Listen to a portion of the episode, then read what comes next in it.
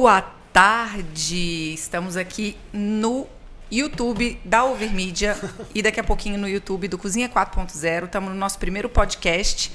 Eu, Natália Cifuentes e a Ivin Peloso, Uhul! minha companheira aí de todos os sábados. Estamos é, aqui no nosso primeiro podcast para poder falar sobre empreender em casa e a gente trouxe um super convidado, um parceiro, já teve conosco aí em um episódio, né? Dois? Participando. Não, participando. Ah, sim. Pessoalmente, maravilhosamente, com toda a, o seu garbo e elegância. Obrigado. Muito Cleober obrigado. da Sanity. Cleober tá Falzoni. Fazani, Fazani. Fazani. Fazani. É, esse sobrenome chique. É. Fazani. Né? Europeu. Bom, a gente está aqui para falar sobre empreender em casa. A gente sabe que no último ano o crescimento de CNPJs aí que estão operando de dentro de casa, nas plataformas de pedido, explodiu, né? E assim, é uma coisa que a gente sempre viu, né? O cozinhar em casa, cozinhar para fora, vender comida, é uma renda extra para muita gente e que nesse último ano se tornou a principal fonte de renda em muitas famílias. Exato. Sempre existiu e agora as pessoas têm procurado mais por informações, principalmente informações que possam profissionalizar o seu negócio informações todas, né? A gente listou algumas aqui para falar hoje. Trouxemos o Kleuber. Então a gente vai falar sobre normas, sobre segurança alimentar, sobre técnicas, sobre equipamentos, sobre o empreendedor, o empreendedor que precisa se cuidar porque não é moleza não, não né? Não. A gente vai falar um pouquinho sobre isso. Vamos falar sobre o marketing que hoje como que ele se posiciona, para quem ele se posiciona, como que ele conversa com o público. Então, mesmo sendo um microempreendedor ou aquele que não abriu o seu negócio ainda, precisa de qualquer maneira saber alguns pontos importantes para quem ele vai vender, quem é o público dele, qual é o preço dele, qual é o custo dele. Exato. Coisas que a gente sempre fala, né, Natália? Imagina se tem um monte de empresa aberta, porta para rua aí, que até hoje não aprendeu a fazer preço. Imagina pois se dentro é. de casa. Porque assim, é para complementar, a gente está todo sábado 8 e meia na Band, aqui na Grande São Paulo. E estamos no YouTube também todo sábado com episódios novos às 9 da manhã. Exato. E a gente fez esse programa focado no empreendedor da alimentação, pequenos, médios e grandes. E aí o que a gente tem ouvido bastante, ah, mas eu ainda estou começando, eu estou de dentro de casa, então isso não se aplica a mim. Isso Não. aí. Estamos aqui. Estamos aqui Então, para isso. isso a gente está fazendo podcast, É, agora se aplica. E aí, além disso, a gente fez uma pesquisa também com várias questões, várias perguntas é, para as pessoas se comunicarem com a gente, trocar figurinhas mesmo dos principais problemas que elas têm, principais dúvidas com o nosso público. Sim. Os arquitetos, os engenheiros, quem atua em food service, os empreendedores. E um desses assuntos é justamente o empreender em casa. Tem outros que a gente vai trazer por aí que são assuntos importantíssimos também. Então, é, a gente fez uma pauta para começar hoje. Kleuber, apresente-se. Vamos lá. Aqui é sempre muito divertido. O assunto é muito importante, mas a gente se diverte porque as meninas são muito, muito especiais. É, a gente vai falar um Especiais, pouquinho. mas não falar outra coisa. né? E a gente vai, vai realmente falar, poder ajudar, né? Porque independente de você estar começando em casa, é bom começar da forma certa, né? É bom começar com o pé direito, como a gente fala. E a, a Sanity, ela, o- já há mais de 20 anos, a gente já acompanhou várias histórias, né? Histórias de pequenos empreendedores que começaram ali, né, na cozinha de casa e viraram grandes referências. Então, a gente sempre, independente do tamanho, tem que começar certo. Eu acho que a proposta de vocês é muito importante e, na medida do possível, vamos tentar ajudar, tirar algumas dúvidas e, e colocar o que é importante logo no começo, né? Então essa é a nossa, a nossa proposta para hoje. Perfeito. É, bom, vou começar falando do empreendedor, que eu acho que é uma das coisas bem importantes para as pessoas que estão começando um novo negócio, ou que já tem um novo negócio e às vezes fica patinando nas técnicas e patinando com ele, né? Porque quem está à frente da empresa é um ser humano. Então, esse ser humano precisa de cuidados, E né? acordar motivado todo dia de manhã? Então, esse é o po- primeiro ponto, né? Assim, é o empreendedor ele precisa treinar, ele precisa estudar, ele precisa saber o que ele está fazendo, ele precisa ver outras pessoas que fazem a mesma coisa que ele, buscar negócios parecidos, estudar esses negócios parecidos. Para conseguir criar uma rotina do negócio dele Sim. né? Então, acho que essa é a primeira coisa.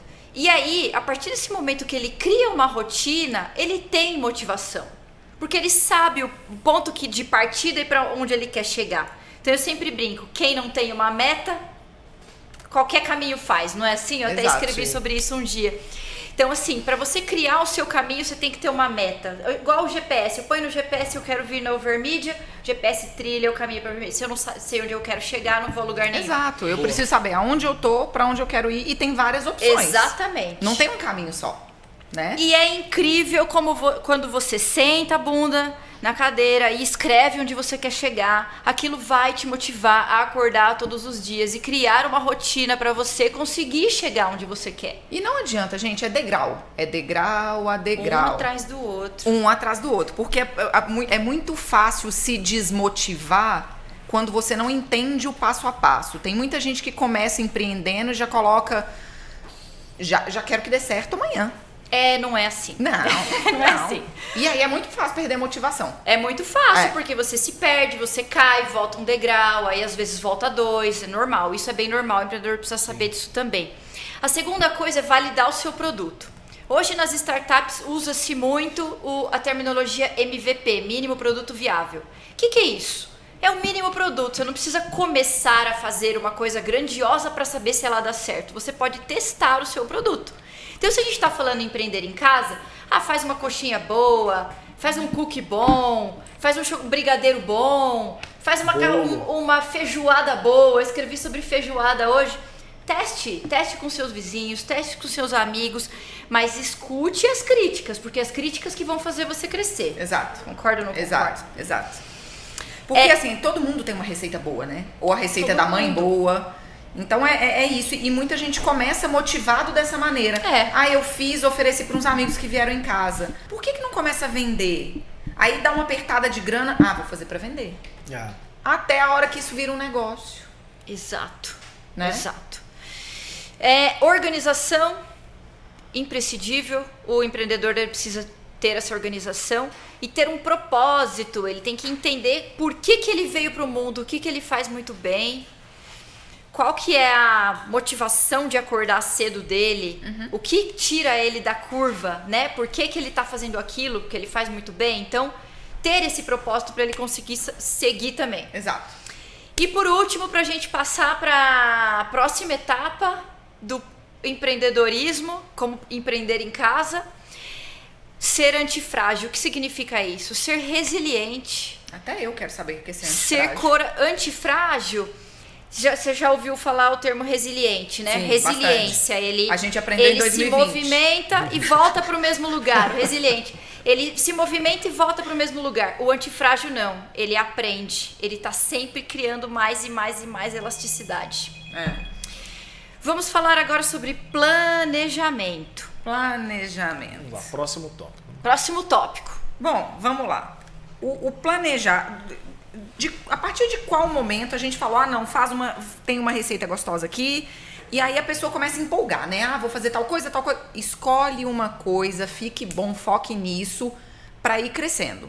Então a primeira coisa que a gente pensa, eu sei precificar? Eu sei precificar o meu, o meu produto? Eu conheço quais são os meus custos fixos. Os- Os custos fixos é aquela composição de custos, né? Que, que independente se eu estou fazendo ou não, é, eu tenho que pagar, né? Que é o aluguel, é, o, o- a questão do gás, da energia elétrica, é muito difícil. Quando a gente está em casa, a gente vai usar da mesma maneira, né?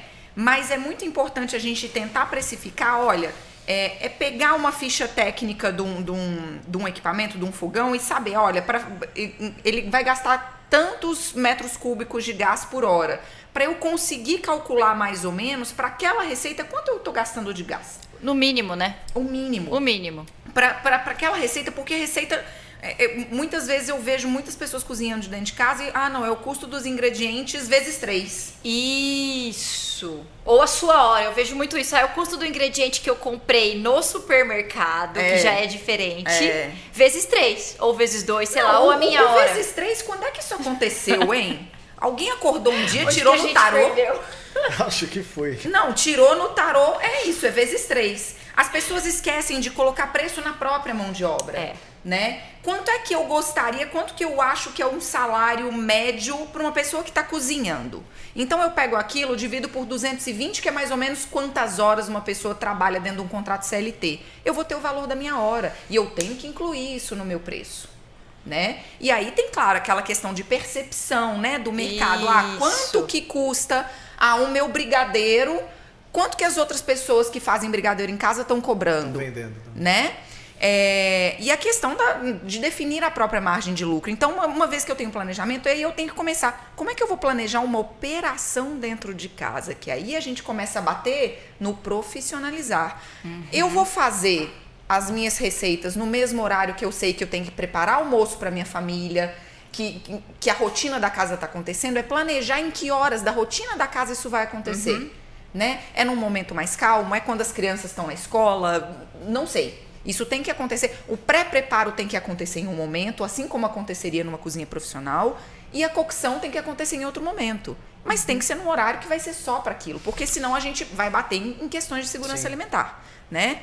E plane- o planejando o ambiente, né? Uma vez que eu fiz a minha, eu vou guardar os ingredientes da minha produção junto com a minha dispensa das coisas da casa. Exato, não. Você perde totalmente o controle. O que tá pronto, eu vou guardar na geladeira Não deveria. junto com as coisas da casa? Não, não deveria. É. É, fluxo diferente, pode ser que tenha Exato. temperaturas diferentes que a gente vai entrar com o Kleber pra falar. Exato. Então, assim, é muito planejar o ambiente. Ok, eu não tenho grana para colocar uma geladeira só para minha produção hoje, mas a gente tem que planejar. Em qual momento, a partir de quando, ou então, ah, vou reservar uma prateleira na minha geladeira só para as minhas coisinhas.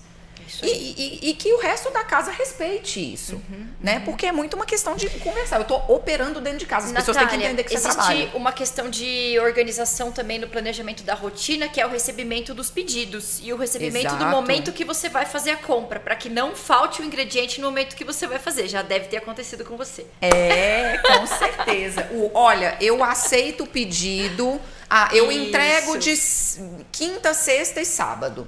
Então eu aceito o pedido até terça-feira ou Uhum. até quarta-feira, porque aí eu faço a minha lista de compras e faço aquilo. Ah, não, eu vou operar todo dia. Sim. Tem que se então, programar. Então tem que se programar, tem que ter um estoque mínimo.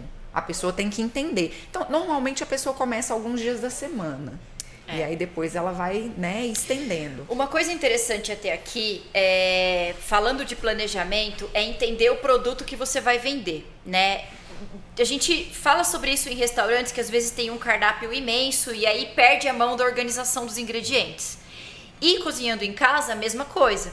Então, focar em um, em um produto ou alguns produtos que você queira, até para que você também tenha poder de ga- barganha um pouquinho mais para frente no momento de profissionalizar, para que você consiga comprar esses insumos de um valor mais baixo no futuro. E para que as pessoas também mentalizem e entendam que ah, ela vende isso. Então, vai ligar a pessoa ao profissional, ao produto Exato. né? Exato. Isso é muito legal também. Senão começa a ficar muito difícil. É. Ah, vende prato PMG, não sei o que, não sei o que, não sei o que. Outra coisa que, que é importante é que quando você está começando, o espaço geralmente é muito reduzido, né? coisas, por exemplo, a quem produz é, a parte de confeitaria é muito legal, que dá para você ter um cardápio mais extenso, trabalhando, por exemplo, ah, não, eu trabalho com bolos. Então eu posso fazer o bolo seco. Eu tenho X jeito, X, X massas, eu vou ter chocolate, baunilha e alguma outra coisa. E os recheios, eu posso ter mais recheios e alternando tal massa com tal recheio. Isso abre o seu cardápio, né? Isso, mas você está produzindo na verdade pouca Isso. E coisa. bolo, Isso. né? Você não está fazendo pizza, Exato. você não está fazendo. É, esse que é o ponto que a gente É. tem que. E Tem que bolo? tomar muito cuidado é, é, na hora que a pessoa vai empreender dentro de casa. Eu, eu, sei que normalmente a pessoa começa a partir de uma receita que ela faz bem. Mas se a pessoa fala, eu preciso de uma renda extra, eu preciso começar a cozinhar alguma coisa para poder vender. Que acontece muita, muitas vezes e muita gente entrou agora esse ano fazendo assim. Escolha um produto de fácil manutenção, porque o maior ponto que dá problema é a questão da temperatura.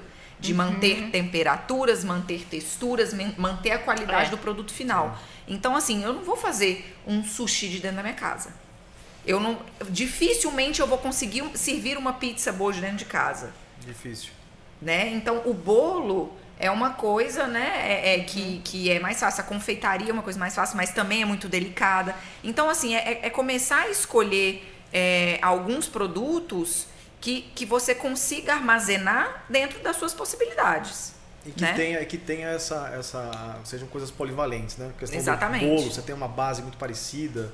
Isso. Então você consegue ali fazer as suas criações, né? Uhum. A mesma base de farinha. É, e você consegue montar. E, e aí tem uma questão de armazenamento, né? A questão de geladeira, né? Que a gente tinha falado, né? E a gente sempre, sempre usa essa, essa máxima que você tem os teus hábitos domésticos não pode entrar no teu negócio, né? Uhum. Então, muito embora você tenha ali, você está dentro da tua casa, então a gente vai falar um pouquinho de legislação, né? Que é, o- é um arcabouço grande da parte sanitária, mas você tem que pensar com uma cabeça profissional mesmo, né? Mesmo estando no ambiente doméstico. Então, a questão de fluxo, a questão de entrada, né? Você tem que isolar muito bem isolado. Sim. Então você tem que pensar em tudo isso para porque ah, com certeza se você fizer um bom produto, né, tiver um bom planejamento, eh, tiver realmente esse, esse reconhecimento, né, você começa sempre ali, né, no, no- na família, nos amigos, as pessoas vão testando, vão validando e daqui a pouco você está aí fazendo 5, 10, 50, 100 É. eh, entregas por semana e você já não cabe mais na tua casa e você vai realmente Exato. tomar uma medida para poder entrar. Nesse assunto, depois a gente volta para equipamento, que é o próximo tópico. Mas já que você citou a questão dos fluxos na casa. Quando a gente estava montando a pauta, a gente falou muito sobre a pessoa que mora em apartamento, não tem uma entrada específica para É. receber, para trazer o produto ou Sim. para sair com o lixo. Como que você orientaria, É. ou numa casa pequena ou num apartamento, para que não aconteça nenhum problema de intoxicação alimentar, enfim, Claro, cruzamento? claro. O que a gente a gente precisa se amparar um pouquinho na legislação, né? Olhar de fato, né, essa questão da, da, da produção doméstica, ela não está contemplada dentro da, da legislação, né? É. Então aqui em São Paulo a gente tem a portaria 2619 e também a gente tem a RDC 275. Em ambas você tem que ter espaços né, que são dedicados para aquela atividade fim. Isso. Isso. você não faz dentro de casa, né?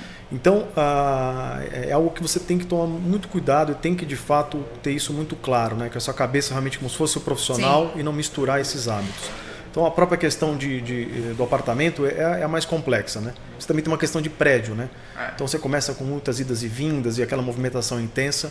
Também a gente sabe que alguns condomínios têm uma série de restrições, né? É, mas para você começar ali até a coisa funcionar, então o, o, o que, que a gente é, recomenda?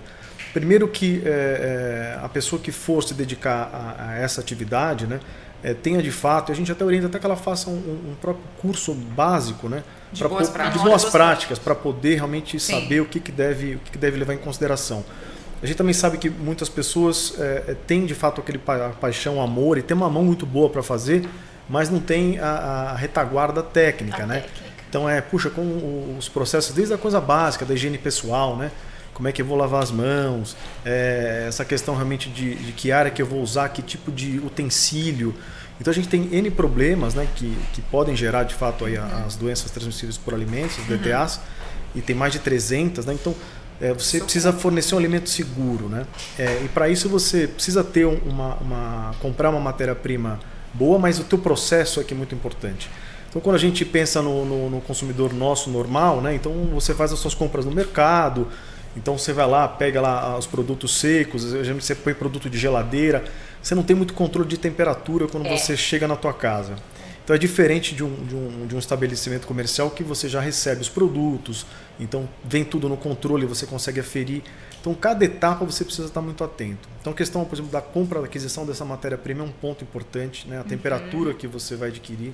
É, lá dentro também, A quer dizer, temperatura de transporte, saiu transporte. dos supermercados, vai, provavelmente você mesmo vai É, comprar você que e tá levar trazendo. casa. Exatamente. Como manter essa temperatura, porque não é a mesma coisa de você de comprar. você receber Não. em casa, né? Um produto É. que você já vem. Ou um produto que você mesmo vai consumir. Na verdade, ele tem que ter uma vida de prateleira maior, Exatamente. por isso um controle maior Exatamente. da temperatura. A questão que a gente sempre fala, né? É, seria importante você ter é, é, compartimentos é, distintos, né? Olha, isso aqui é a, é a refeição aqui de casa. Exato. e aqui perfeito. é a outra porta aqui que eu estou usando, por exemplo, só para o meu processo, né? Então tudo isso, né, a questão de horário é importante, porque olha, então eu vou fazer minha produção na parte da noite, que é um horário que realmente lá eu já bloqueio a, a entrada, quer dizer, é importante você também ter tela ali, né, para a questão de, de insetos, né, os vetores. Então você tem que ter alguns processos ali dentro montados. Então é sempre o que a gente fala, a questão da própria higienização, né? Como é que você vai garantir Isso. esse alimento seguro, né? Os aspectos Isso. higiênicos sanitários. Então, é, coisa simples, né? Por exemplo, ah, eu vou, como é que eu vou lavar as minhas mãos, né? Então você precisa usar um, um- um sabonete bactericida líquido, né? E que não tem odor. Então geralmente a gente tem outro produto em casa que não é esse produto que a gente deveria usar. Sim. Então, Você transfere, né, a questão do odor para o próprio ah, produto. É, então são, são pequenos aspectos, né? Questão, por exemplo, de, de, é, da, da esponja, né? A gente sempre usa esse caso que é um caso interessante. Ah, como é que eu vou? Porque eu estou higienizando, também tem a questão da higienização da minha louça ali, do, do meu preparo. Exato. Então o- a gente até tem uma. Paninho, pode? Pois é, o pano de Pano prato. de prato, o, o pano de prato. sucesso. é. Pelo amor de Deus, eu sou nutricionista. Foi só pra fazer uma chamadinha, Sim, tá? sim. É, é para dar, um- pra dar um alerta. O pano de É. prato também é outra coisa que ele, ele, ele, ele faz parte da pessoa, né? Então a pessoa tá lá enxugando as mãos, de repente ela joga aqui no ombro, ele caminha, então ele passa a mão, Põe aquela assim na põe cintura. aqui na cintura. Então esse pano, ele, ele vai ali, ele é um, um- um transmissor ambulante, né? De- de- Exato. então você precisa tomar muito cuidado com isso. Então a gente recomenda também Madeira que você use... pode? Então, madeira também não, não pode, porque qual é a preocupação da madeira? É a questão da higienização, né? Como é que você vai assegurar? Até tem algumas técnicas que você pode utilizar, mas é, a gente sempre recomenda você tem que ter materiais que são fáceis de higienizar, né? E quando você eu termina queria começar uma polêmica aqui, mas É. Pode que eu tenho, eu tenho várias. É uma polêmica. É um eu queria polêmico. começar uma polêmica, a Pode questão falar. da madeira. Aí é um assunto para um outro podcast, porque é um negócio gigante, né? Não, mas é Lá fora pode, aqui Lá não pode. A gente não pode. higieniza direito, esse é o problema. Então proíbe. Olha, pra mim, é- é, eu vejo muita tábua de polietileno que devia. E jogar no lixo, né? Não É. devia usar. Esse- Inutilizar. Esse é um ponto. É, é, os produtos têm uma vida útil, né? Então Uhum. não dá de fato, você tem muitas vezes um produto que está lá cheio de, de ranhuras, é, é, o produto já está totalmente, né? Eu tenho A questão é a porosidade. porosidade. E- E, como você vai conseguir poroso. higienizar, né? Então, é, esse também é um, é, um, é um capítulo à parte. A questão até de produtos que você usa, os saneantes que você vai usar, né? Para poder também os produtos químicos para você limpar o teu ambiente da cozinha, os teus, os teus utensílios. A questão das verdade. tábuas que a gente usa muito, né? Então você tem cada tábua você tem uma finalidade, né? Para carnes, para produtos, para vegetais. Então tudo isso você vai Imagina, dentro de casa com uma tábua pra tudo. Ah, tá. Outra, outra coisa que, que a gente também tem em casa, né? É a questão de, de alguns hábitos. Né? Então, a questão da geladeira que a gente falou. Então, vai lá, por exemplo, mesmo geladeira, a família usa, abre e fecha. Como é que você consegue Pega manter tem manter a a temperatura. temperatura, né? Aí, aí eu acho que a gente pode voltar atrás um pouquinho nessa Bora. questão dos equipamentos, porque Ótimo. Geralmente as pessoas, as pessoas chegam, ó, é, até perguntaram aí pra, nas questões das dicas sanitárias. O meu próximo vizinho perguntou. A gente começou, mas a gente vai, vai aprofundar mais aí. É, a questão dos equipamentos, muita gente chega para mim e fala: ah, comecei a produzir, me indica um equipamento bom para colocar dentro de casa, a gente tem algumas limitações, né? A primeira coisa que eu investiria começando a produzir dentro de casa são itens de organização, caixas organizadoras para guardar todas as embalagens, para a embalagem não ficar aberta, para eu guardar potes herméticos para colocar os ingredientes, Utensílios próprios. os utensílios, uma caixa só para os utensílios que vão ser usados para a sua operação. Bom ponto. É, a questão do, dos farináceos, né? Do- dos itens secos e tudo mais. As pessoas não colocam em pote hermético. Fica o saquinho com o arame de pão. Sabe o arame de pão? Pois é, o arame de pão. Dentro de casa, aquilo ali é uma várzea, É, gente. ele é não isola e aí tem crescimento E eu falo porque rápido. eu guardo todo o arame de pão no potinho de vidro lá. Ok, Eu guardo. mas você não produz Eu não produzo profissionalmente. Não produz, em casa. é. Mas o que eu quero que as pessoas entendam é que não use o arame de pão se você tem uma produção própria é, pode, para não vender. pode, não Não pode. pode. Então, assim, pote hermético para tudo que for aplicado. Por quê? Vem vetor, vem inseto, contaminação não dá. Então, assim, é a coisa que eu sei que hoje o plástico tá caro, mas a primeira coisa que eu investiria para começar, para entrada, ah, o meu, a minha receita agora eu vou ter- ganhar dinheiro com ela. São é, investir nos itens de organização, para as coisas da produção ficarem separadas. Esse, esse é um grande passo, viu, É. Natália? Porque acho que tudo, tudo começa na organização, né? Você precisa ter um pouco de conhecimento, mas organização. Exato. Então esse é, é um ponto que eu acho que é identificação, né? O que, que eu estou Exato, usando, etiquetas. quando é que eu abri, tudo isso precisa eu ter ter, uma, rastreabilidade. eu né? ter uma caixinha com as etiquetas que eu vou usar, com as embalagens que eu vou usar, com as canetas marcadoras que eu vou usar, aquilo ser só da cozinha. eu acho que esse ano aí ensinou muita coisa pra gente sobre itens serem próprios de cada uso, É. sobre higienização desses itens. Sim. Então eu acho que assim, espero que tenha servido de alguma coisa. A segunda coisa, eu diria que é uma balança. A, ba- a balança. Mas a balança já Eu pra ia pessoa- falar refrigeração, aí eu Não. falei não, Não, a Não, balança. A balança. Porque ela faz parte do planejamento. Faz parte do Eu acho- eu planejamento, acho do que- controle, né, É, eu acho que produto. se a pessoa já fez uma receita, né, é- é, ou ela vai ter o copo medidor, que tradicionalmente é o que a gente vai usar dentro de casa, Uhum. mas para você fazer uma ficha técnica, é, para você precificar, e eu acho que a gente pode fazer no, no podcast que a gente for fazer de números, a Uhum. gente falar de- da questão da ficha técnica, é a balança. A balança é um, é um utensílio mínimo, né? É- é- pode ser aquela balancinha pequenininha, né, de, de digital, mas para você fazer a, a ficha técnica É. e ter o controle de, de Isso insumos. sim, o controle de insumos, né, o custo do seu produto Sim. e para você conseguir também saber o produto final, quanto É. ele pesa para você vender padronizado. Exato. É uma questão que Outra coisa de você, precisa você tá pensar bonito também, até para fazer a tua, a tua ficha técnica do produto, você ver o rendimento que você tem, né? Isso. Então, com- como é que eu consigo fazer? Até para você calcular teu preço, né? Então, É. tá tudo ali para você. é- é tua- Exato, a que tua aí a gente volta, né? até no nosso, no nosso episódio do Taru do Cozinha 4.0, o Ivan falou muito bem disso, né? Que a gente tem a ficha técnica, mas a ficha técnica real é aquela, porque a ficha técnica é eu escrevendo uma É, receita é, na planilha é, do é. Excel. Outra coisa é eu, ok, eu preciso de um quilo de cebola. Quanto de cebola eu comprei? Porque ninguém, assim, pouquíssima gente considera aquele, aquele FC, né? O fator de correção. E aí, ah, quanto de cebola eu precisei comprar para ter um quilo de cebola para minha receita? E aí, fazendo a ficha técnica real, né?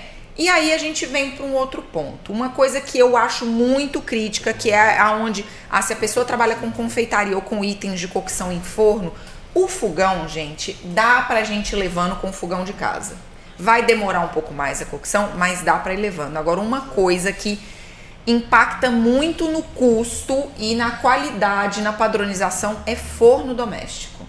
Então, assim, uma coisa que eu Você não investiria... iria para refrigeração antes? Não, para forno. Forno, porque ele, ele impacta no resultado.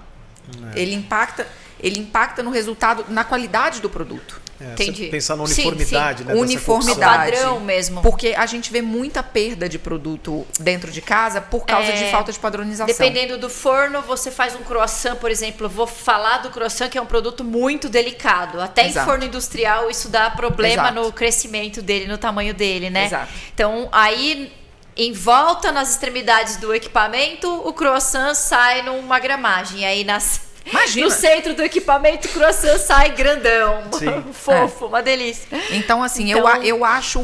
Aí a primeira coisa, um forninho, um forninho elétrico. é, Uhum. Ou então um forno a gás que você consiga ter um controle de termostato, né? Bem fino.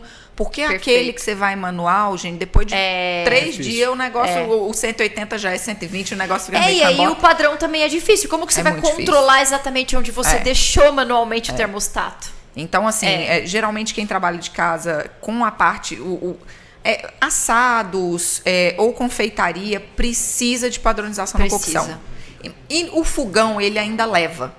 Né? Também acho. Ele ainda leva. Agora, o forno, pra mim, é vai muito demorar crítico. mais tempo, vai perder mais caloria, vai Exato. gastar mais gás, mas Porque a- beleza. A, gente já, a gente já parte do pressuposto que a cocção no fogão já é uma cocção mais supervisionada. Uhum. O forno, como você fecha um negócio, tem aquela ideia de que, ah, daqui 10 minutos eu venho aqui. Só que 10 minutos num dia e 10 minutos no outro, parece Ah, que, é que verdade. parece que tem um, um- um bicho É. que controla ali, além do.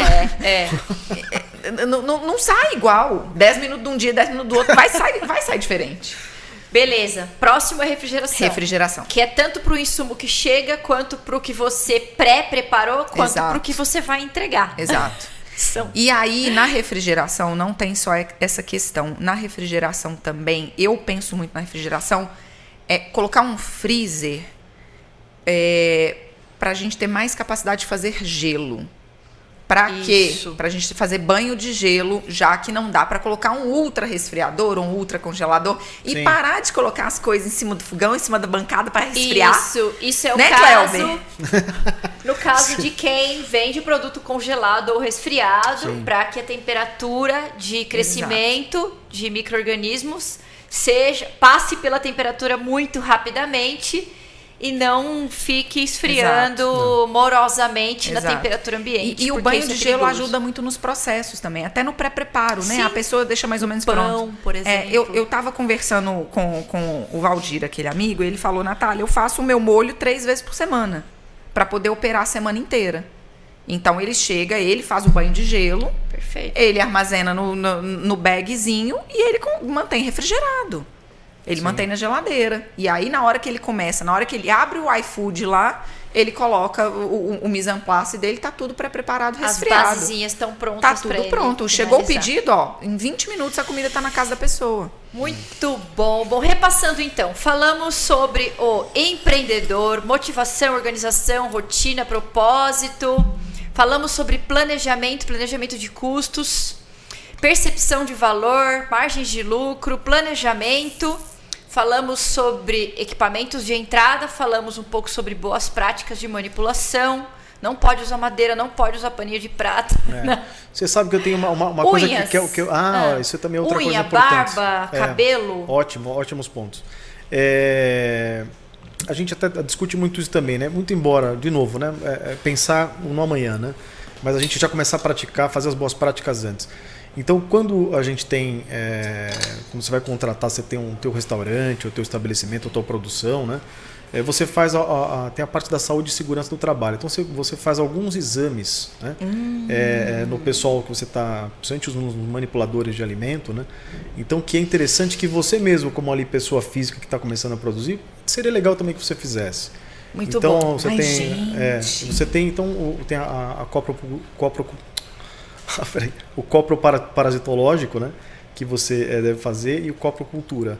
Peraí, E você- repete esse Copo nome aí pra parasitológico. pessoa lembrar em casa, Copro porque eu, eu ouvi três vezes e eu não processei. É o copro Copa- parasitológico. Copra Que é o- é o- é- parasitológico. É, que é o exame de, de fezes, né? Então você vai fazer um deles para aplicação, para ver se essa pessoa tem é, parasitas, É né? verdade. E o outro para ver se ela tem alguma bactéria. Ele pode ser um assintomático, então é importante que você saiba se essa pessoa tem ou Uhum. não tem. Aí tem o ASO, que é o atestado de saúde ocupacional. Então, é, tem o PCMSO, então são, são, Uhum. um- são denominações para a parte profissional. Mas é interessante que você também faça. É, aí a outra a coisa que a gente também recomenda é a parte de você também fazer um micológico da parte de, de unhas. Olha. Então, porque as pessoas também vão vão manipular, então pode ter algum fungo, alguma coisa nesse sentido. Perfeito. É, é o que a gente também recomenda. Muito embora é, não seja uma exigência ali- que você não, a tua empresa Não, está aberta, mas é, o que a gente acha que você deve A fazer. gente está falando justamente sobre o profissional que quer, que está em casa e precisa melhorar o seu negócio Sim. e agir com segurança. Sim, Não saber o que está fazendo, né? Tem que É, saber o que está Tem fazendo. que fazer o fazendo. E é importante para você ter uma segurança sua É. e também de estar fornecendo um alimento seguro. Exato. É, então, esses são, são pontos que, que a gente acha que deve realmente recomendar para quem está tá começando. Aproveita que você está aí, vamos nessa de regulamentações. Vamos lá. É, a, a questão de, de regulamentar. Ah, tenho vendo informalmente. Para eu transformar o meu negócio num negócio legal, porque muita gente está entrando nas plataformas e para isso você tem que ser uma empresa. Qual que é essa transição, né? A, pessoa abre uma MEI, Sim. qual que é o KNAI que ela tem que entrar, né? Qual que é a documentação necessária para operar de dentro de casa? Ela vai precisar de um alvará dentro de Sim. casa? É, no, no, no fundo, operando dentro de casa, de novo, né? É algo, você está ali na, na informalidade, Uhum. então a gente está tentando fazer com que você erre o mínimo possível, tenha as condições mínimas necessárias. Para você, por exemplo, hoje, né, a maioria do- do- dos empreendedores estão plugando né, o seu, o- nos principais deliveries, né, nos, aplicativos que tem no Brasil. Uhum. É, então, até uma exigência do próprio aplicativo, né, do- das empresas, até para poder fazer o repasse, de, a, a transição entre, De verba. de verba, de dinheiro e tudo mais, eles é, recomendam, né? recomendam, É uma exigência que você seja uma MEI, que é uma, uma, uma- uma empresa. Então você pode fazer, é super simples de fazer essa abertura e até porque você já começa a dar um passo uh, uh, para você se organizar melhor. Uhum. Quando você faz essas entregas ali para os amigos dos amigos, aí as pessoas geralmente acabam, É. Sim. Acabam máximo uma maquininha não e precisando, não tem é, acaba não precisando. fiscal. Mas a gente, é, se você for entrar no aplicativo, que é o grande, o grande sonho de todos, né, você tem que cumprir essas exigências mínimas. Esse esse ponto que a gente chegou é muito parecido com o ponto com o primeiro episódio do programa que a gente fez com a Fabi, da Elisa Artesanal. Verdade. Que ela estava vendendo em casa, ela precisa se profissionalizar e de certa forma ela já vende B2B, ela já fa para outros business, Isso. certo? Sim, Não só sim. pessoa física, mas para pessoa Fazer jurídica eventos, também. né? É, Pra catering. evento. Sim. Nesse caso, ela precisaria só do só da MEI também ou ela tem outras exigências legais no sentido de segurança alimentar Sim. e tudo o mais? Que, o que é importante é que enquanto ela estiver ali né, no, local, que é esse local doméstico, né, é, fica difícil porque você quando, quando dá o, o passo para você se formalizar, então você precisa de fato preparar esse, esse ambiente. Então você tem lá, é, você precisa dar uma, dar- registrar esse produto, né, o, o estabelecimento, né, o, o CMVS que a gente chama, né, que é a, a- a vigilância sanitária, né, o cadastro municipal da vigilância sanitária, para cada município, cada estado você tem outras denominações como se fosse o alvará sanitário, tá? Para vocês pegarem de forma mais ampla. E a, aí a gente tem a licença de, de funcionamento é, e você tem o, por exemplo, a parte do corpo de bombeiros, que é super Pra dentro de casa? Não, para casa não, estou dizendo Ah, quando, ah, quando tá. você já Quando está no passou. passo, é, quando você já está no Entendi, passo. entendi, entendi. Porque em casa você vai estar ali é, é, na, na informalidade, né, do ponto de vista sanitário, né, Uhum. você, você não está cadastrado, né?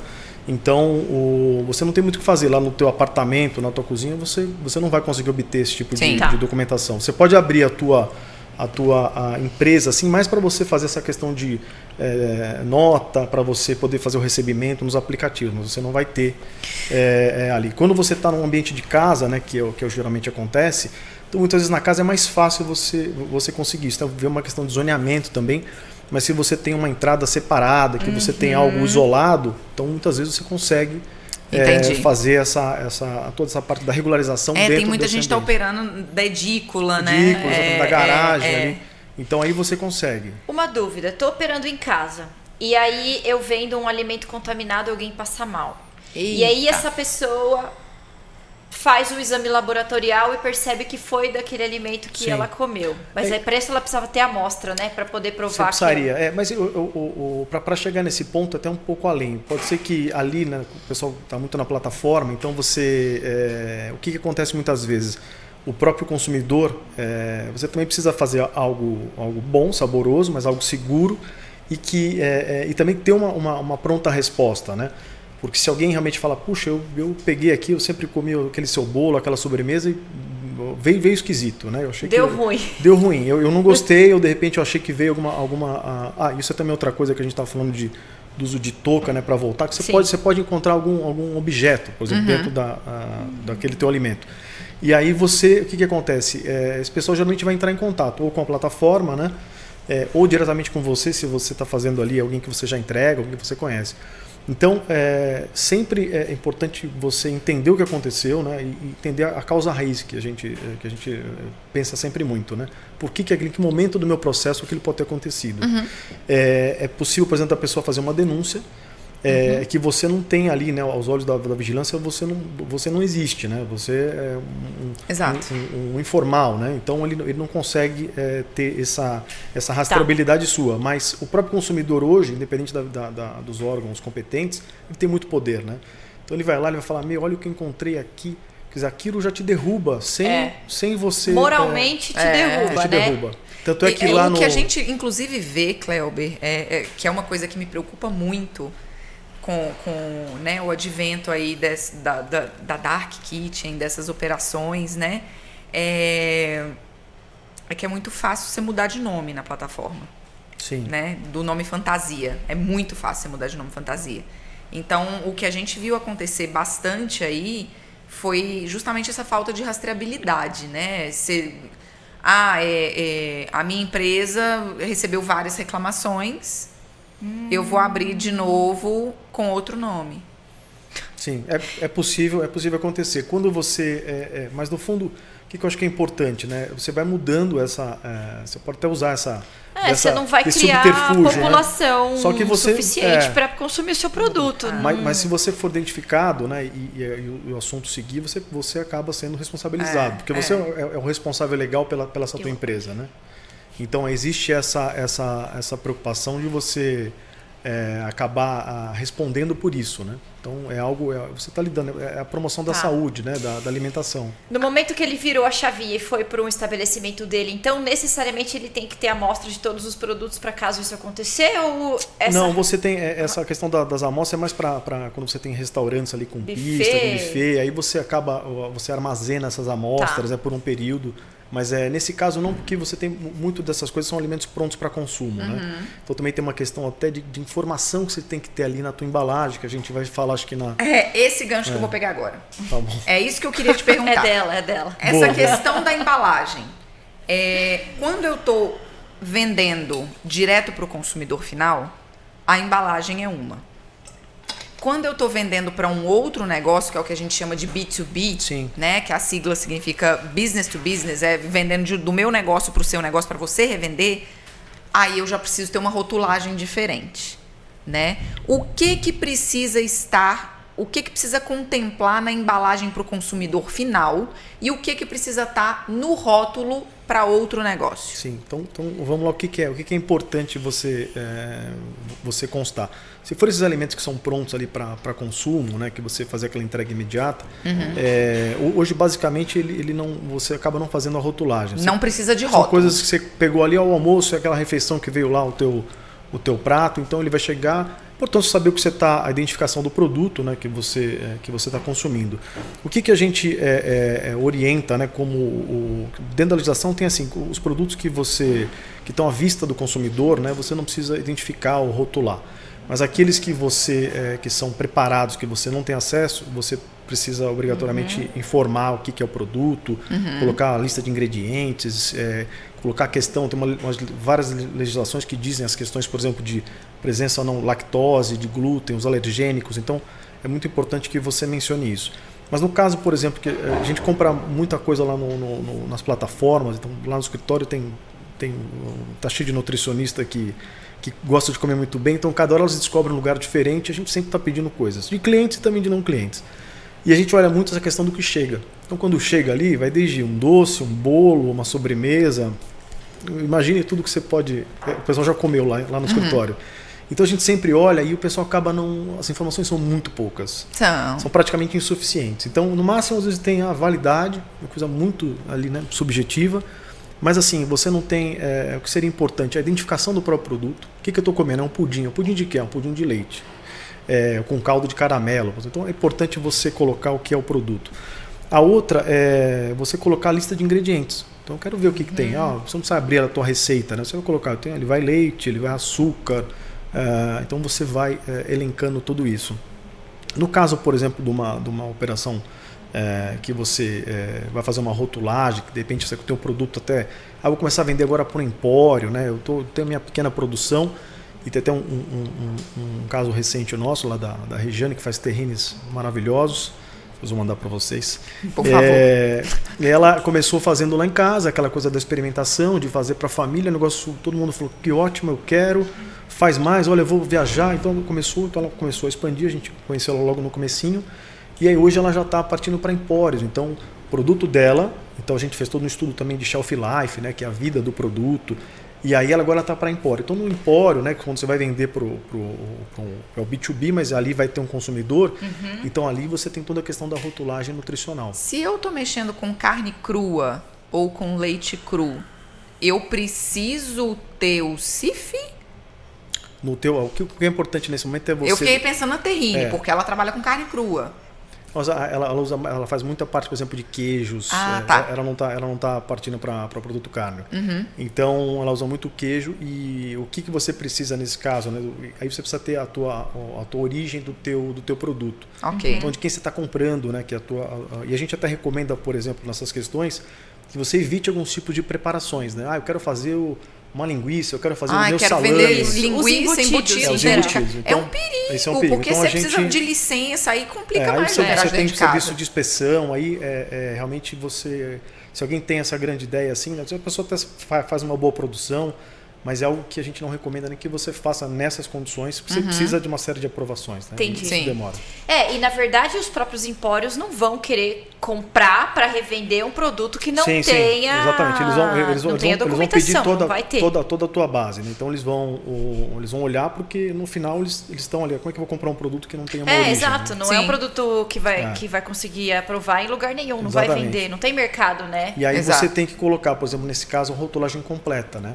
Então, e até está tendo uma alteração na rotulagem agora, então antes ela era sempre no fundo, agora tem que ser frontal, né? Então é, a, a legislação está sendo atualizada e vai ser bem interessante, com alguns alertas. Então você vai ter que colocar, por exemplo, todas essas coisas que eu falei, se tem lactose ou não, se tem a questão dos alergênicos, se tem a questão do glúten. Você tem que especificar, tem que ter toda a, a, a tabela, né? aquela tabelinha que a gente vê com carboidrato. Então tudo Isso. isso você tem que, que mencionar. Aí, aí numa operação mais robusta. Né? Sim. Hoje, que, se você é, é, conseguir informar esse mínimo possível, o consumidor muitas vezes ele quer saber. A gente fala, meu, o que, que eles estão usando aqui, né? Você nem sabe. Você até que gosta, mas não sabe o que tem lá dentro. Bom, É, um- é. eu assim, aí vamos voltar atrás um pouquinho. Uma coisa que eu queria saber sobre embalagem, para quem está Ah, vendendo para o consumidor final. Boa. Porque eu acho que a embalagem, eu acho que é a maior dor hoje, né? De quem está trabalhando com delivery é a embalagem. Porque assim, a gente Não tem só para os pequenininhos, né? Tá todo É. mundo, tá todo mundo brigando por embalagem, porque assim, o nosso mercado ainda é muito restrito aqui, né? É, outra, outra coisa importante da embalagem é sempre que você também for fazer isso, você tem que procurar a embalagem com grau alimentício, né? Que é para ser uma embalagem específica. Ah, vou usar aqui numa embalagem, um papelão que me mandaram. não contaminar, você Exatamente. diz. Não só para o transporte de temperatura. É, a pra- tua, a pra tua embalagem desse, desse produto é diferente de uma embalagem para uma outra aplicação. Ah, eu faço aqui, tenho, comprei um, um iPhone, essa embalagem aqui É. do iPhone, eu posso levar alimento, né? Só para ter uma comparação bem, bem distante, mas não, se você comprar uma Entendi. embalagem que tenha grau alimentício. E então outra ela tem uma coisa, preparação. tem plásticos que, ah, ok, é bom para transportar o alimento, mas não é apropriado para a pessoa guardar dentro da geladeira e depois levar ao micro-ondas. Isso, isso. Né? E isso, quando esse tipo de embalagem é usado, por razão de custo, ou seja lá o que for, isso tem que ser comunicado para o cliente, que isso aqui é para consumo imediato e que essa embalagem não é apropriada para ir ao micro-ondas, por exemplo, Isso, depois. Exatamente. Né? Você tem, então, hoje o pessoal usa muito papelão, né? Aqueles Isso. cartonados. Você usa o, o polipropileno, que você consegue ter essa flexibilidade. É que agora o, o preço, por exemplo, do, do, do- plástico aumentou muito né, com a questão, então teve uma, uma escassez, o Uhum. preço subiu muito. O pessoal acabou usando o cartonado, que é interessante, né? Tem várias propostas. E- É, mas o, o cartonado aí bate muito também. Tem muita, muita gente que me pergunta: ah, não, mas eu queria que fosse uma operação sustentável. Gente, o cartonado que é vendido, né, o, o mais em conta aí no mercado, ele na verdade é um mix de, de, Materiais. de materiais e que você precisa delaminar ele pelo menos sete vezes para você conseguir reciclar.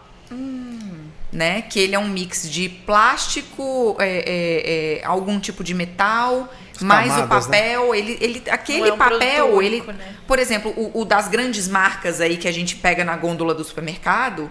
é, não precisamos citar nomes, inclusive marcas patrocinem. Né, Porque nesse momento a gente tem que se vender, né, gente?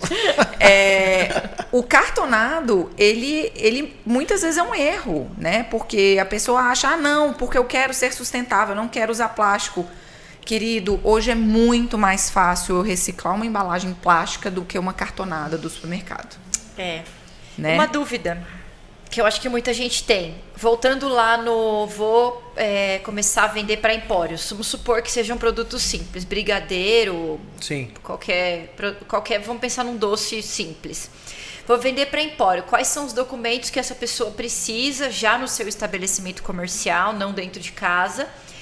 Vende, eu sei que tem uma escala, vem de município, vem de estado, vem de Brasil. Quais são as documentações? Ela... É, nesse, nesse caso, como é um produto ali, não é uma sobremesa, né? Então, o que acontece muitas vezes? Quando você tem alguns produtos que, que tem dentro da sua composição, né? É, produtos carnes, ou a questão do próprio leite que você falou, pescado, né? então você tem alguns produtos de origem animal, em que você é, é produz ele e você tem que, por exemplo, leite em, que seria uma operação mais robusta, né? a parte dos embutidos, até leite em pó, até eu faço o filé de peixe, né? Uhum. Mas se, se ele está como refeição né, ali dentro, então você, você não precisa ter a obrigatoriedade e, e até é, não tem necessidade de ter, por exemplo, o serviço, né, que seria o SIM, o Serviço de Inspeção Municipal, ou o CISP, né, que seria o estadual aqui para São Paulo, ou o CIF, que é o federal. Você não precisa. É, esses casos do, do Empório, o que, que eles vão te pedir? Eles vão te pedir para você, é, para você, você precisa ter né, os requisitos básicos, né? Então, essa empresa aberta, a licença de funcionamento, o alvará sanitário, que aqui em São Paulo é o CMVS, o AVCB. É, o AVCB. Então, são coisas básicas né, para você poder abrir e poder funcionar. Então, você tem lá é, aí você tem, por exemplo, a questão hoje que é muito essa pauta ambiental que você falou, você tem hoje é, vários requisitos na questão ambiental, né? Uhum. A Secretaria do Meio Ambiente, a Secretaria do Verde, você tem a, a Anlurb, né? Que é a parte do teu resíduo, é, você pode ter o PGRS também, que também é o, o, o para você saber o quanto que você movimenta de, de resíduos uhum. hoje, o teu lixo, né? Então você precisa ter tudo isso descrito. É, mas basicamente não tem muito segredo, é, mas é importante que você esteja adequado. Mas são algumas licenças. O que depende muitas vezes é você tem outros municípios que você tem é, é alguma especificidade. Mas a base é essa, para você uhum. poder, poder fazer e fornecer. E o produto com a questão da, da rotulagem claro, nesse caso. Claro. Bacana. É, e pensar que quando você vende é, para pessoas que você conhece ou no momento que você está validando o seu produto, a vida de prateleira do produto ela pode ser mais curta. No momento que ela, que ela vai fazer negócio com, com outro empório, com supermercado, que aí é outra, né? É outra história, ela precisa ter uma vida de prateleira um pouquinho maior e tem que ter feito análise desse produto Sim. sobre a vida de prateleira, porque também, senão, ele não é um produto comercial. A pessoa vai Importante. comprar um produto que precisa ser vendido em três dias, às vezes não dá nem tempo. Não dá tempo de entregar, e, né? E, e a dor do cara que tem problema já com transporte. Porque assim, você pode produzir a feijoada mais incrível, o bolo mais legal, a sobremesa mais incrível, e você tem o transporte. Disso, Toda a logística, é. né? né? É, então, assim, é, eu insisto mais uma vez: embalagem é uma coisa que você é. não vai definir num dia só. Você vai testar várias vai testando, vezes. Vai você vai testar, ter que testar vários tipos de, de, meio de transporte. Ah, eu vou transportar no meu carro, vou colocar em um isopor e transportar no meu carro. É. E outra coisa é como é que o produto viaja, né? Que é sempre uma grande, uma grande discussão do pessoal do delivery. Né? E a gente também acabou ajudando muito dos, de uma operação mais de profissional de restaurante que não tinha muito delivery, né? No ano passado a gente acabou estruturando, ajudando o pessoal de perto. Então a gente fez vários testes com embalagem, essa questão que produto, né? Você também definir um pouco do teu menu, né? O que do que cardápio, viaja, o que, que, que viaja, viaja melhor, bem. Né? Então, a tem, batata frita, é, gente. A batata frita é... foi um tema, né? Não venda Chega batata frita, gente. Chega Ou então bonitinho. usa daquela marca que fez uma batatinha que é para delivery. Ah. Né? E que mesmo assim chega bem. Você né? é, tem essa questão da, da, separação dos itens, né? Para você Isso. poder. Então, questão de molhos, né? Então, tudo que você puder fazer. E outra coisa, por exemplo, quem está em casa, né? Também é outra coisa importante. Não adianta você preparar com muita antecedência, né? Algumas coisas ali já está pronto e você esperar até o pessoal chegar para poder recolher. Então, esses tempos precisam estar muito ajustados. Sim. 5, 10, 20 minutos que você perde, o produto ele já chega totalmente diferente. E aí chega. a gente vai bater na questão né, do binômio tempo-temperatura. Sim, sim. Né? Cada alimento, gente, e aí eu vou, eu vou bater né, que, que é uma coisa que a gente bate muito nisso. A RDC 216, ela tá aí para ser consultada para todo mundo. Cada tipo de alimento pode ficar em uma certa temperatura, faixa de temperatura, por X tempo. É. Né? Então, isso aí é, nos diz aonde eu posso armazenar o meu insumo, em qual temperatura, quanto é. tempo ele vai poder ficar em cima da bancada, em tal temperatura. E isso vai falar para a gente também qual, em qual temperatura ele tem que sair da minha cozinha, da minha casa, para chegar, chegar, no meu cliente. Exato. Isso aí faz parte do planejamento lá em cima. Lá em cima. Obviamente em cima. que você não vai saber tudo na primeira entrega, mas a RDC tem que ser lida Exato. Porque todo o processo é. precisa ser feito naquele você sabe, tempo. Você sabe que tem, é, tem uma coisa, a gente, é, é o, o, o, lá na empresa a gente tem no próprio site, então a gente tem um, um atendimento que o pessoal entra no site e já aparece aquela carinha, podemos ajudar, né? E a gente muitas vezes recebe várias pessoas que têm até dúvidas simples. A gente acaba até ajudando ali sem, Uhum. sem, sem nenhum compromisso. Mas tem é, na própria a, a Anvisa ela tem a biblioteca, né? Quando você entra no site da Anvisa, tem a, uma biblioteca ali, então tem assim, tem muito material, é evidente que quem está começando até se perde um pouco, mas tem muita informação. Então o, a gente também deixa aberto a pessoa que tiver alguma dúvida ou curiosidade, né? Então a gente atende casos bem distintos, né? É, essa questão da, da, da temperatura que você falou, Natália, é importante. Você tem o que a gente chama das zonas de perigo, né? Então você tem lá acima de 5 até 65 graus, é um, são, é um, são períodos, é, é, é, range de temperatura em que você fica muito exposto. Então quanto mais rápido você trabalhar, então, por exemplo, tem um produto, vai ficar 30 graus, eu vou deixar aqui. Acabei de fazer a cocção, ele vai Veja deixar bem, aqui 5 de 5 graus a até cinco- 60, a 65. 65. Então você tem É um- aquela temperatura, gente, zona que de perigo. todos os bichos vão É. lá eclodir. É, você Os tem- esporos, os. É Você mesmo. tem as bactérias, então os micro-organismos. Então, qual que é a, a preocupação? Ou você deixa, claro, na cocção você vai precisar ficar acima dessa, dessa faixa, né? ali no núcleo a 75 graus, quando você é, preparar o teu produto, e sempre também ali abaixo dos 5, né?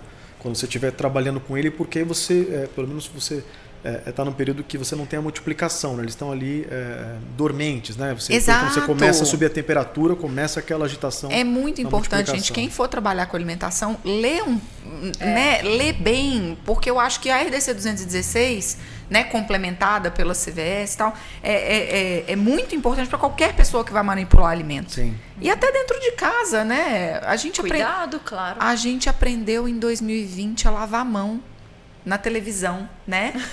É um absurdo isso. Eu É. fico revoltada que a gente, em 2020, a gente teve que ensinar a lavar as mãos. É então, verdade. assim, quem vai manipular alimento, porque é muito importante saber, gente, que tem micro-organismos que ficam, igual o, Cleo, o Cleuber falou, eles ficam dormentes, porque a pessoa fala, ah, não, eu botei na geladeira, matou os bichinhos tudo. Fervi, matou os bichinhos tudo. Tem bicho, gente, que é o capiroto, que eles ficam lá só esperando aquela, aquela temperatura entre 5 e 65 A oportunidade, né? pra, pra virar. É, é É. igual gremlin, né? Você joga Sim, água sim, na. sim. É. É, Então, é isso mesmo. justamente. Esse, esse é o ponto. E é o que a gente sempre fala até nessas questões do- dos treinamentos, né? As pessoas acabam aprendendo que esse, esse é onde mora o perigo, né? E aí a gente estava até falando, por exemplo, de coisas que a gente chama da contaminação cruzada, né? Que volta lá pro, pro ambiente né? da, da produção. Uhum. Então muitas vezes você está lá, você terminou ali um produto, você tem o- os produtos crus, aí você tem os produtos que já foram coccionados, né? Hum. Quando você, é, é, por alguma razão, ou um utensílio, uma faca, um garfo, você faz essa troca do produto cru e, e vai para cima do produto cozido, já, Pode já ter. era, porque ali você já transferiu aquelas É verdade. Então ali você começa a criar um, um- um problema potencial muito grande. Resumão básico: fluxo cruzado. Cru não cruza com cozido, limpo não cruza com sujo. Perfeito. E isso é para alimento, para utensílio, para as mãos, para o operador. Se eu estou trabalhando com alimento cru e eu vou começar a é, é, trabalhar com cozido, eu vou fazer a higienização das minhas mãos, eu vou fazer a higienização dos utensílios, da bancada e para começar a, a trabalhar com outro. Verdade. Né? Então é, é- é o básico. Cru não cruza, não cruza com cozido, limpo com sujo. Isso é, é- é uma das, das grandes regras quando a gente pensa na- na- nessa questão. O- outra coisa que são duas curiosidades, né? A questão da como é que eu vou fazer, o pessoal sempre fala da esponja, né? Como é que eu vou higienizar minha esponja, né? Que a esponja pode ser um grande veículo de transmissão ali, né? Que você tá para lá e para cá. É, a gente tem uma recomendação super simples, né? Você umedece ela, põe no micro-ondas, dois minutos. Tá Mentira. brincando. Vocês acreditam? Não, Vamos fazer em casa. mentira. Nossa, Sim, mas sim. qual, qual o tempo de uso vai de uma esponja? Aí você tem então, o, o- que é importante é você ver a questão de desgaste, né? Essa pergunta eu É. criei agora, não tava na Não, mas, é, pauta, mas, é, eu mas é fiquei em muito dúvida. boa, mas é muito boa. É a questão do, do, do desgaste, o quanto que você está utilizando. Mas essa, Tá. essa é uma manobra rápida, né? Para você colocar e funciona super Dois bem. minutos? Dois minutos ali, ela umedecida, né? Você coloca no micro-ondas, então você Aí praticamente eu tô esteriliza. contaminando meu micro-ondas, Cleuber. Não, não, você destruturou toda, todo o microorganismo. Micro-ondas é poderoso. Fica. Muito preocupada. Outra, outra coisa que a gente sempre recebe, né, que, que é também algo que, que sempre, sempre cria né, uma, uma polêmica. O- Como é que vocês armazenam os ovos na sua casa? Puxa vida. Eu, Eu- armazeno num lugar que abre e fecha toda hora, a temperatura de- é, aumenta e tudo errado. Eu não coloco na porta. Eu Eu, coloco, numa, porta. eu coloco numa caixinha na, na prateleira de cima da, É, da esse é geladeira. o jeito certo, mas eu ponho Muito na bom. porta. E se, e se- o, o ovo precisa de refrigeração? Ah, o- eu, eu compro de 30 em 30 mesmo. É, É, é uma enquete. Eu aqui. como muito rápido ovo, eu como muito ovo. Então, Ah, eu vai compro rapidinho, 30 mas... toda semana. Que bom, que bom. Eu também consumo bastante em casa. É, mas você pode, quando você compra lá no mercado, ele, ele tá Ele não refrigerado no- ou ele tá não lá? Tá, no- não, Não, tá. ele não tá. Temperatura ambiente. É porque eu compro na feira, na feira de rua. Inclusive, É hoje é dia de sério? feira na minha rua. Mas ele gente. dura mais na Sucesso. temperatura Não, ambiente? ele vai durar, na verdade, você tem é, o, o, tem mais 21 dias, que é mais ou menos a, a, o shelf life do Ah, eu já ovo, né? consumi faz tempo em 20 Só que é o que acontece, ele você. A gente acabou guardando na geladeira, né? Isso no passado, até porque eh, tem aquela questão da organização, É. de você ter onde guardar. Mas não necessariamente você precisa guardar na geladeira. Você pode deixar ele no, no, no teu, no ambiente ali, na temperatura ah, da tua Que cozinha. coisa. Mas, é, mas é, é uma coisa que pegou lá atrás alguém que, né, que Eu teve tenho isso. uma gata, rapaz, que ela é doida com ovo. Ixi, vai ter que pôr na geladeira. Eu boto na geladeira porque não, dá- não dá. Eu, eu, eu, eu, eu tenho um zoológico Muito dentro de casa. bom, Não. Muito bom. Mas é, mas é algo que as pessoas acabam falando, puxa, mas você deixa fora, e você até pode deixar fora, né? Caramba, E também legal. tem uma outra questão, também a pessoa quer lavar o ovo, né? Também tem que você vai fazer uma rápida lavagem e já utilizar ele de imediato. Na hora de utilizar. Então, eu- o negócio é o seguinte: aí vem o ovo da roça. Eu vou higienizar o ovo, porque ele veio sujo, né? Ele veio com terra, ele veio com sujidade lá da. da- lá da- Ah, porque eu gosto de usar o ovo caseiro na minha receita para vender para os meus clientes. Não, gente, você- você guarda ele separado e você só vai lavar antes de usar Isso aí. Entendi. né? Porque senão você tira justamente aquela proteção natural que tem na casca do ovo e aí ele fica suscetível a entrar, Perfeito. né, coisinhas e diminui o tempo de prateleira dele, certo, Cleuber? Certíssimo. Diminui mesmo o tempo de prateleira se... Sim, não, você, você acaba É, a, a- a porosidade, ele, então você começa e fica vulnerável, né? Tá Então, certo. Você, você Porque ele tem uma Perfeito. proteçãozinha natural. É. o- gente, o ovo é um alimento perfeito, né? Perfeito. Ele é um alimento perfeito. Vamos comer mais ovos. É. Veganos. É, é- Último... O tópico, vamos lá. Último tópico. Marketing. A gente tava falando sobre logística, distribuição. Já tenho a receita marketing. perfeita, já tenho a cozinha bem montada, já tenho o meu preço bom. Como é que eu vou vender? Então, sabe que ontem eu vi um- uma pessoa fazendo uma publicação assim? O principal, o, o principal, o cara que faz a melhor pizza do mundo é o cara que vende mais, que tem a maior pizzaria? Não. Não. Provavelmente não. O cara que vende mais é o que tem a melhor distribuição, não o que faz a melhor pizza do mundo. Então tá aí, marketing. Não adianta ter o melhor produto. Você vai fazer o máximo que você pode, validar o seu produto, padronizar o seu produto, mas se você não souber, não estudar o marketing, ele não vai para frente. Então é assim, é, primeiro entender para quem que é o seu produto. Pode partir do custo que você vai vender, que é o público que, vai, que você vai atingir na venda. Pode ser a forma da embalagem que você vai vender, que vai atingir uma outra pessoa, um produto diferente. Pode ser uma embalagem para presente, e aí ele sobe o preço loucamente, né? Dependendo da embalagem. É, então você tem que sempre pensar no branding, né? O nome. Branding, a gente fez um programa sobre branding. Número Como foi 4, incrível mural. aquilo. Foi. Mural. Mural. A gente Então, contar assim, uma história, junto, é. tava. A gente Mural. contar uma história. Você tava Magno. Magno. Do Magno. Ele começou a fazer um produto que não tinha nada a ver com a, pers- com a pessoa, não tinha nada a ver com quem ele queria atingir. A gente falou: bom, esse programa vai ser sobre branding, porque o produto dele não vai ser vendido se ele não se posicionar. Exato, Não se exato. reposicionar. Exato. né? Então, é, é- é justamente é, é- é você criar um nome, uma marca, uma identidade que conte por si só o que, que você quer que chegue na, na cabeça do cliente, Exato. né? Eu ouvi também é, que a marca com- a- tem que identificar o seu propósito de vida, porque senão você não consegue impulsionar sua marca por muito tempo. Você vai perdendo aquela motivação pela sua própria marca. E as pessoas precisam se identificar com a sua marca também. Então, aquela coisa de você estar na rede social, vamos supor, né, vamos lá que a pessoa começou a vender brigadeiro, ela está na rede social. Como ela começou a fazer aquele brigadeiro? Escrever como foi. As pessoas vão se identificar com você. E vão, É. querer, vão querer consumir o seu produto. É uma coisa que a gente tem aprendido bastante, né? É muito louco. as pessoas elas querem se aproximar mais. Eu não sei se também por esse advento, né, desse último ano, as pessoas querem se aproximar do que elas estão consumindo. Elas querem conhecer o que está por trás daquilo É ali. história. Natália, mas os nossos alunos sempre querem conectar a gente, não as nossas empresas. Você mesmo É, de- é. deduziu isso nos números É. do Instagram, É. por exemplo. Uhum. As pessoas querem saber o que a gente faz, o que a gente consome, como a gente chegou até ali, como foi a nossa vida, como é a nossa vida pessoal. Elas se identificam com a nossa marca, com o nosso propósito de vida. Até pra saber se você tá fazendo aquilo por fazer. Exato. E aí não exato, vai vencer, não vai pra frente. Exato, né? exato. É, então, ó, já falei várias coisas aí, ó. Muito bom. Branding, descobrir a persona, que é pra quem você vai vender. A pessoa precisa se identificar com a marca. É, outra coisa importante, onde você vai se comunicar. O Instagram, ele tem uma população muito mais jovem, faixa etária de 20 a 50 anos. Pra quem que é seu produto? É pro Instagram?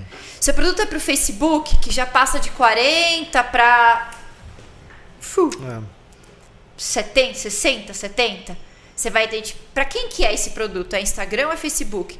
É YouTube? É Whatsa- podcast? WhatsApp comercial. WhatsApp Ah, comercial? funciona bem. que funciona super bem. Pra Eu, todo eu, eu mundo. ti- eu tive uma experiência essa semana no WhatsApp comercial que eu não sabia que dava pra você colocar coisas no carrinho no WhatsApp comercial. Você sabia? Caramba, não. Pois é, fiquei doida, quero estudar sobre isso. Comprou? Comprou? Não. Comprou, comprou. Não, era Já quero saber era, era aula, pra- era aula de música pro meu Ah, filho. olha. Gente, que legal. É. A conta era um WhatsApp comercial e você tinha como Então. o cardápio de serviços e você Uau. colocava no carrinho e pra pessoa te ligar e já falar o, o orçamento. Muito legal. Fantástico. E- Então, olha como é legal. Você vai fazer um podcast do seu produto se as pessoas não escutam podcast? É. Então você vai Qual é fazer a tua YouTube. audiência, né? Então qual é a sua audiência? Então, além de saber para quem o seu produto vai ser vendido, qual a sua persona, aí você vai detectar também qual plataforma de venda ou onde você vai se comunicar, porque senão você também não vai vender. Sim. Aí é aquela coisa da pizzaria que tem a melhor pizza, mas ela não é a que vende mais. Exato. Gente, e, Porque e assim, não é mesmo. Ivan, eu acho que é uma coisa importante que a gente está falando com gente que opera de dentro de casa. É muito importante a gente falar, essas informações estão disponíveis para todo mundo. Tá no O YouTube. YouTube tem cursos de mídias sociais. É, o, o, o- o Google tá aí para isso. Então hoje você tem ferramentas, né, cursos de Instagram, é, de identificar qual é a melhor rede social para o seu mercado. É. Conversa com seu cliente, conversa com as pessoas que já compram. O que, que você acessa? É, Não custa isso. nada, faz uma pesquisa com o cara, Como manda um cartãozinho, conheceu? manda um cartãozinho bonitinho com seu produto, falando. "Ah, ah, o que mais você quer saber, o que, o que, que você quer comer. Usa o, o- o seu contato, o poder de conversar, né, para saber mais o que seu cliente Uhum. quer e aonde ele quer, onde ele vai te encontrar. E você sabe que é, é, eu, eu tenho algumas experiências de comprar também de, de- de- que são pequenos empreendedores e essa questão desse zelo que eles têm muitas vezes, né? Então vem aquele bilhetinho, né? Uma coisa que ali de Fideliza né? o cliente, gente. E, e no meu caso, por exemplo, quando a pessoa acerta o meu nome, Kleuber, até para escrever para falar, eu já, já, já me ganha, né? Porque esse nome realmente é muito difícil. E o meu, Clauber? Ó, Ivin, a Ivin, mas O é meu? fácil de falar, né? Mas Kleuber tá sempre, a pessoa sempre ali Ah, eu confunde. acho tão lindo quando perguntam: "É com H o seu Natália?" Tá E a- fácil o seu, vai E a a pessoa mão. escreve bonitinho ali o nome, quer dizer. Não, e- sobrenome, é né? Não. Eu legal. deixo só no Natália e seja o que Deus quiser. Porque Cirquete, Cifudentes, já foi de tudo. Então, então eu sei que, que é, ter esse cuidado é muito importante. Até para quem está começando, é essa coisa de você personalizar, né? Cada, cada preparo que você fez, ele vai ter lá um- uma pessoa do outro lado que vai estar guardando. E como é que você vai impactar a vida dessa pessoa que você está atendendo? Quer dizer, vai matar a fome, mas você, é, de repente, a pessoa encomendou aquilo para comer com a família, né? Então você está marcando momentos. Isso. Então eu acho que você ter esse, esse cuidado e personalizar é algo que vai fazer com que você fique eternizado, né? A pessoa Claro. vai ficar grata e, e- vai sempre lembrar de você. Você sabe que no início da pandemia se falava muito sobre isso. As, as marcas tinham muito medo. Ah, fechou o restaurante, como é que eu vou continuar tendo vínculo com as pessoas? É. E era algo que a gente falava é. muito com, com, com os clientes. Faça parte da vida do seu cliente É. a partir de agora. Entre na vida do seu cliente, Boa. manda bilhetinho. Tanto que assim, é- era um, tinha um hit no Instagram que era tirar foto do- do- dos É bilhetes verdade. que chegavam. é, é. Isso né? fideliza. Sim, Muito. Você cria vínculo. É. Né? Fale com o cliente, não para o cliente. É, ótimo. É diferente a- Uhum. a- o posicionamento. Você sente, você vai transmitir o seu carinho por ele. Exato. Não falar, simplesmente falar. É. Gente, é né? mostrar para o seu cliente o quão importante você se tornou na vida dele. Ele se tornou na sua vida. Né? É. Só pelo simples fato dele ter comprado aquele produto, ele está mudando o seu negócio. Sim. Né? Porque é, é, é impressionante o poder de.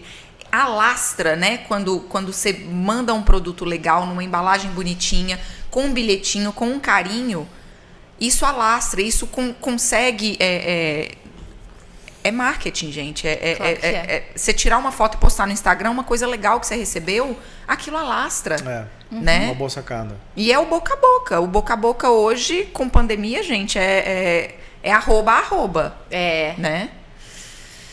E é isso aí. Bacana, Eu acho que temos. É. É com Ah, esse carinho que a gente Muito fecha carinho. o programa. Muito bom. É, tem tanta coisa pra falar Tem um ainda. monte. Tem- tem- tem- olha, a gente Mas tem a mais gente- três episódios. A a gente está gente preparando guarda. muita coisa bacana.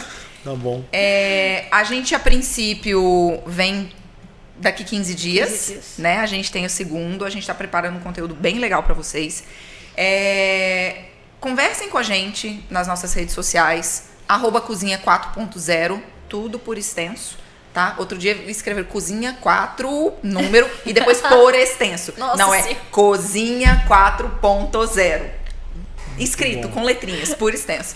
É, Natália Cifuentes, underline IG.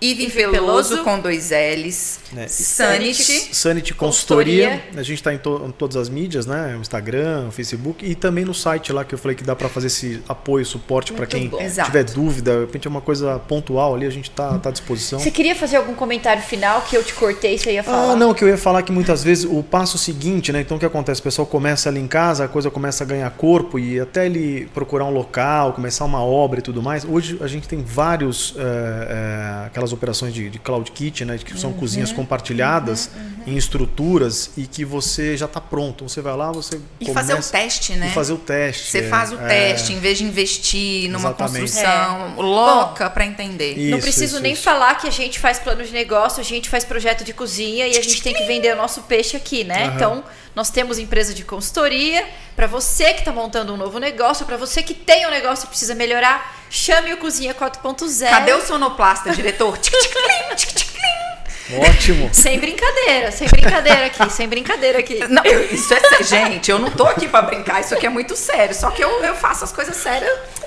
de maneira leve. Com Tá classe. certo, tá certo. Muito bom. Muito obrigado, ótimo tema. Muito obrigada. Seguimos. muito obrigada. Estenda nosso agradecimento a toda a equipe da Sim, Sanity. sim. É, Pessoal, a gente está aí, é, a gente decidiu enveredar um pouco para esse empreendedor dentro de casa, justamente para vocês entenderem que o, o- o planejamento, o projeto, é, pensar em, em normas, em segurança alimentar, é para todo o tamanho de negócio. Com certeza. Tá? Não, não é brincadeira. A partir do momento que a gente está lidando com alimento, a gente está falando com saúde pública. Né? A gente está falando sobre, sobre é, segurança mesmo das pessoas. Então, assim, é, é, é um assunto muito sério, é um assunto que a gente estende aí, que a gente pode fazer milhões de edições desse podcast, que ainda tem coisa para falar. Então, conversem com a gente nas nossas redes sobre o que mais vocês querem saber, que a gente tem aí. Daqui 15 dias a gente volta, né?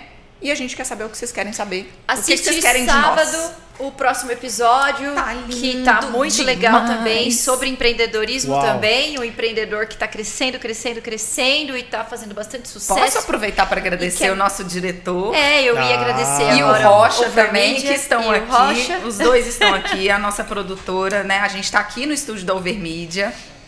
É, o Thiago também, que tá vendo a gente lá de, de onde que ele tá? São José do São Rio José Preto. do Rio Preto. Né? A, nossa, a, a equipe da Overmídia que está com a gente, eles estão produzindo não só esse podcast conosco, mas também o programa na Band. É, acompanhando, dando a mãozinha pra gente, É. né? Pegando essas duas. É, ela já é mais adolescente, né, na televisão. Mas eu sou um bebê podcast, eu tô toda recém-nascido. perdida aqui ainda. Não, Não, mas é ok, eu tô rodando de um lado pro outro, o João tá ali, Natália, para de mexer, mas não tá bate tudo- na mesa. Não bate na Natália. mesa. Desculpa, gente, eu não consigo. Eu, tô- é- tem- vai me amarrar, né? Então, a gente está aqui para agradecer também é, né, ao Vermídia que recebeu a gente aqui e, e é uma parceria muito frutífera e, e próspera aí de, de muito tempo, que Deus nos ouça. E é isso, gente. A gente encerra essa, essa primeira edição do podcast. Segue a gente no YouTube, Cozinha 4.0. Não esquece de ativar o sininho. Segue Aqui. a gente no Instagram também. Que A gente tem bastante conteúdo, mesmo depois do término da primeira temporada na TV. A gente vai continuar com muito conteúdo Sim. no Instagram, no YouTube, para ajudar vocês que empreendem em alimentação. É, eu acho que é isso aí. Obrigada de novo, Overmedia. Obrigada, Sanity. Obrigada, Natália. Obrigada aí. E Obrigado, até meninas. o próximo episódio. Até. É isso aí.